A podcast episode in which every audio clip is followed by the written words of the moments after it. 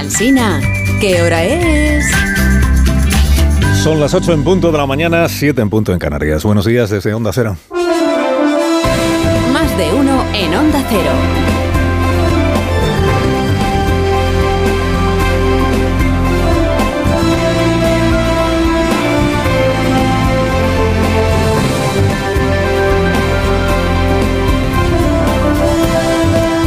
Bienvenidos a una nueva mañana de radio. Estamos estrenando el 19 de junio del año 2023. La última duda es Barcelona, les decía el viernes a esta misma hora, ¿no? La duda es Barcelona, ¿será Collboni o será Xavier Trías? ¿Gobernarán los socialistas o gobernarán los independentistas? Pues fue lo primero, fue lo primero. El señor Collboni empieza a trabajar ya hoy como nuevo alcalde de la ciudad de Barcelona y queda para la historia, para la historia de la chusco política, la frase del derrotado Xavier Trías. ¿no? El legado de un hombre de 76 años con 40 de ejercicio político, el legado de Xavier Trías será esta frase. que us bombin a tots. Que os zurzan a todos. O que os den, según otra traducción, que os den a todos. Que oye, como eslogan electoral para Junts per Catalunya en las elecciones generales de julio, igual a Miriam Nogueras le ha hecho un favor el señor Trías, porque ya lo tiene hecho, ¿no? Miriam Nogueras, hija política de, de Puigdemont, ¿no? Eslogan electoral de Junts, que os zurzan a todos. Que no deja de ser un buen resumen de lo que su partido plantea para el resto de España, que es que zurzan el resto de España. El alcalde de Barcelona vuelve a ser socialista. Con los votos de su izquierda, es decir, de En Común, el partido de la señora Colau, y de su derecha, es decir, el PP. Aquí explicó el viernes por la mañana el portavoz de los populares en ese ayuntamiento, el señor Sirera, que la condición que ponían ellos para votar a Colboni era que los de Ada Colau se quedaran fuera del gobierno, que se resignaran a no formar parte del gobierno municipal, que fuera un gobierno en solitario del Partido de los Socialistas de Cataluña. Es decir, que si el alcalde terminaba siendo independentista, el señor Trías, sería porque Ada Colau así lo quisiera. una fórmula imaginativa para mí podría ser perfectamente que los de com- que los comunes votaran a, a y después dieran un paso al lado y no estuvieran en el gobierno municipal y por tanto no condicionaran de manera negativa el futuro de la ciudad de Barcelona. Y esto es lo que sucedió. El paso al lado de En Común. Quien cambió de posición a última hora pues fue en efecto Ada Colau.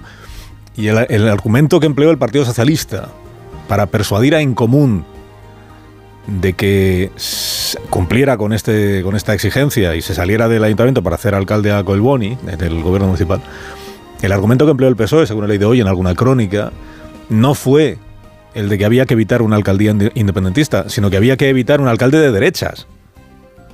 Claro, el señor Trías es independentista o de derechas según convenga, porque en efecto el señor Trías es las dos cosas a la vez. Que us bombin a tots. Si no se enfade más. Esto ya no tiene solución. El objetivo del PSC, Partido de los Socialistas de Cataluña, fue el partido más votado el 28 de mayo en Cataluña, no en Barcelona, pero sí en Cataluña. Es el partido ganador de las últimas elecciones autonómicas en Cataluña, hace dos años, con Salvador Illa, y por tanto este objetivo que se había planteado, que era gobernar Barcelona, queda cumplido. No solo desempeñar la alcaldía, sino hacerlo en solitario, sin necesidad de coligarse con los de Ada Colau.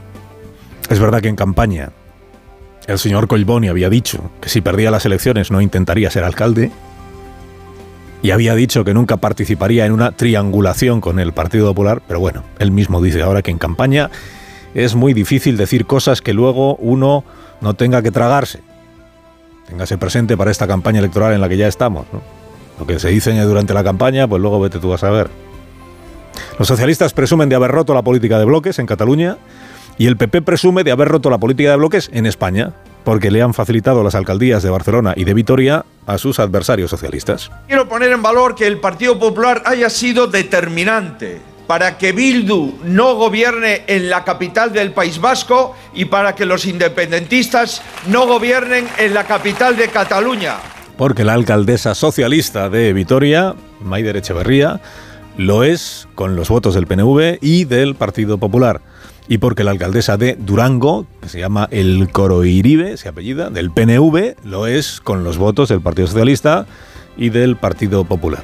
La alianza entre socialistas y PNVistas en las instituciones de Euskadi es un clásico. Están juntos frente a Bildu. Pero en esta ocasión han contado además con la aportación sin condiciones del Partido Popular para evitar que hubiera gobiernos municipales de Bildu.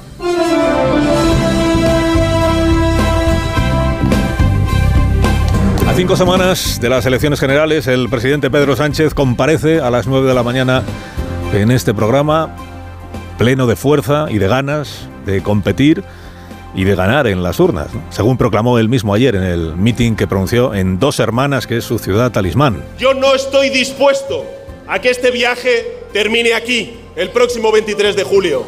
No se lo merece España. Yo tengo más fuerza que nunca, más ganas que nunca de ganar las elecciones. Como sigue en este tono, las cinco semanas que quedan de campaña va a llegar al 23 de julio pleno de fuerzas, pero completamente afónico el, el presidente. Que tiene ganas, dijo. Como Díaz Ayuso en Madrid, ¿se acuerdan de la cancioncilla? Ganas. Ganas. Ganas. Tú ganas. Ganas de Madrid, con ganas. ¿no? A ver si el PP va a ser el único que pueda tener ganas de ganar. ¿no? O a ver si el PP va a ser el único que, se pueda, que pueda reivindicar lo de irse de cañas. Aquí está Yolanda Díaz prometiendo que si ella es presidenta, tendremos todos más tiempo para disfrutar de la vida. Queremos llegar a nuestras casas finalizados los trabajos a las 6 de la tarde. Para que a las 6 de la tarde si nos da ganas, Ganas. las ganas de ir a tomar cañas o de tumbarnos en un sofá, podamos hacerlo. Ganas. Ganas de tomar cañas. Parece un eslogan ayusista, pero no, es de Yolanda Díaz. Que ha cerrado ya las listas de sumar. Hoy se terminan de presentar las candidaturas, se registran. Ha cerrado las listas de sumar, ha dejado fuera a Irene Montero. O sea, se ha consumado la defenestración de la ministra de Igualdad, repudiada por la nueva marca de izquierdas a la que su partido Podemos a la vez pertenece. Repudiada por la misma coalición electoral de la que forma parte. Ha perdido el pulso el trío Belarra, Iglesias, Montero y ha ganado el pulso Yolanda Díaz, Errejón y Compromís. La hegemonía en el extremo izquierdo del tablero político se ha dado la vuelta y a Podemos solo le queda dolerse por su nuevo papel de gregario y esperar mejores tiempos. Quién sabe si para desquitarse de la humillación que ahora encaja. Quiero agradeceros todo el apoyo, todo el cariño y los esfuerzos de tanta gente estas semanas para levantar un veto injusto que Yolanda ha decidido mantener. Y mirad, sigo pensando que el feminismo es una fuerza imparable a pesar de la reacción. Con Podemos digiriendo su derrota, llegamos al día menos 34 de esta campaña electoral interminable. Llegamos al día menos 34 a la espera de que Núñez Feijóo tenga bien comunicar cuándo y dónde será el cara a cara con Pedro Sánchez, que en este programa confirmó que haría.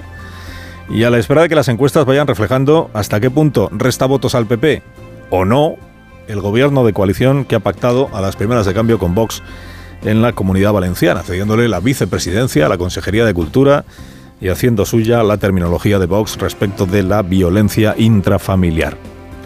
El mensaje que está emitiendo Génova dice que de ahora en adelante Feijóo va a estar encima de las negociaciones en otras regiones, para evitar que suceda lo de la comunidad valenciana. Sin que conste que le haya sugerido el señor Feijóo al señor Mazón que cambie nada de lo que ya tiene pactado en Valencia. El viernes publicó un tuit, el señor Núñez Feijóo, en el que afirmaba, en contra de lo que dice Vox, que por supuesto existe la violencia de género. Y hasta ahí llegó el gesto, tampoco. De ahí no pasó. Los primeros sondeos de esta semana, los que se publicaron este domingo, los que se publican hoy, muestran que lo ocurrido en la comunidad valenciana afecta poco a las tendencias de voto. El PP sigue como estaba y el PSOE también. La encuesta de sondaje, la de sociométrica, la que publica hoy el diario El País, la que publica La Razón, la que, la que publica El Confidencial, todas ellas le dan a Feijó entre 6, 7 hasta 9 puntos de ventaja sobre Pedro Sánchez y todas dicen que lo más improbable en este momento es una investidura del presidente actual, de Pedro Sánchez. Solo la encuesta del mundo dice que el Partido Popular se resiente del pacto en la Comunidad Valenciana porque retrocede medio punto en intención de voto y que el PSOE mantiene su tendencia al alza. El presidente dijo este domingo en el diario El País que la ventaja del PP con los resultados del 28 de mayo es de tres puntos. No de cinco, no de seis, no de siete, no de nueve, de tres puntos. Estamos a tres puntos del PP. Que parece que se fía más el presidente de lo que ya pasó en las urnas que de la encuesta de su fan eh, José Félix Tezanos, el del CIS, que el viernes sostuvo que Sánchez está medio punto por delante de Alberto Núñez Fejo. Claro, si ya ni el gobierno se toma en serio las estimaciones de Tezanos, cabe preguntarse para qué las sigue haciendo. Carlos Alsina en Onda Cero.